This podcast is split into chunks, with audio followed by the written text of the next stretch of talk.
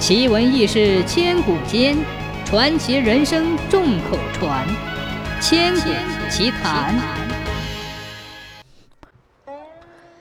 相传，在汉明帝永平五年，单县刘晨和阮肇两个青年有一次同道到天台山去采一皮树，走着走着，不觉迷了路，怎么也回不了家。两人只好在深山老林里转来转去。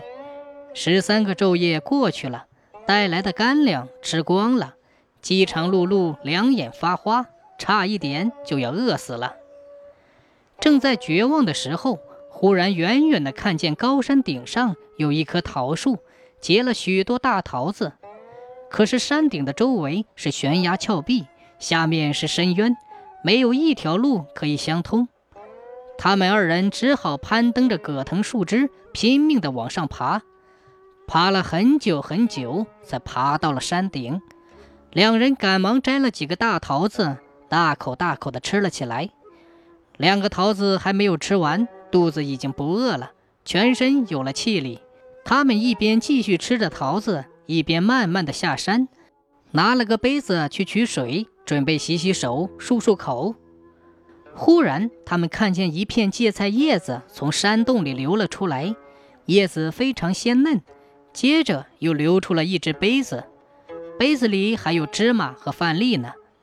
这一下，他们劲头就上来了，互相鼓励说：“这里离有人住的地方一定不远了，去找找看。”于是，一同涉水逆流而上，弯弯曲曲走了二三里，越过大山，果然看见前面有一条大溪。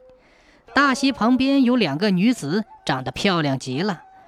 看见刘阮二人拿着杯子走过来，便笑着说：“刘郎和阮郎把我们刚才丢失的杯子找回来了，真怪！刘阮二人根本就不认识他们，可他们却叫出他们俩的名字，好像早就很熟似的。这一来，他们就很高兴地攀谈起来。有两位女子问道：‘你们怎么来这么晚呢？’说着，就热情地邀他们到家里去。”他们住的房屋是用竹子做的，房子是靠南墙和东墙的地方，各有一张很大的床铺，都挂着大红色的丝绸帐子，帐子四角挂着小金铃，还有各色各样的金银装饰，显得十分富丽堂皇。床铺旁边站着十来个丫鬟在伺候。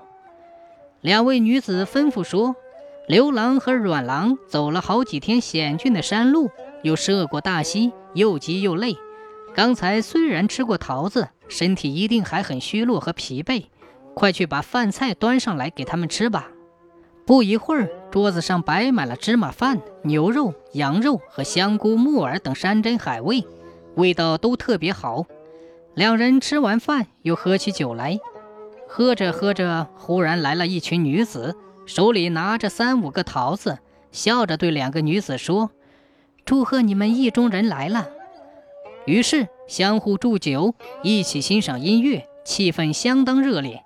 刘阮二人也很高兴。到了晚上，那两位女子就和刘阮二人各自成了亲。女子说话的声音很清脆婉转，叫人听了真会忘记了忧愁。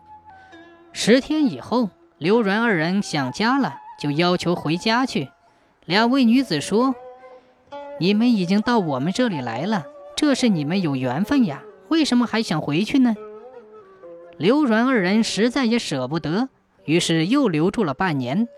到了第二年，春暖花开，百鸟争鸣，到处呈现着勃勃生机、欣欣向荣的气象。他们触景生情，更加思念家乡了，要求回去的心情也就特别迫切。两位女子知道留不住他们。泱泱不乐地说：“哎，人世间罪恶欲望使你们变得这样愚蠢，非要回去不可。这叫我们有什么办法呢？”于是把前次接待过他们的三四十个女子叫过来，奏起乐，跳起舞，欢送刘阮二人，并且指点他们回去的路。刘阮二人走出了天台，回到了家乡。不料亲戚朋友都早已去世，村上的人竟没有一个相识的。房屋也就变了样，再也认不出来了。后来经过打听，好不容易找到了跟自己同辈的第七代子孙。他们说，过去传说祖辈有人到山里去迷了路，一直没有回来。到了东晋武帝太元八年，一天，刘阮二人又忽然出了门，不知道什么地方去了。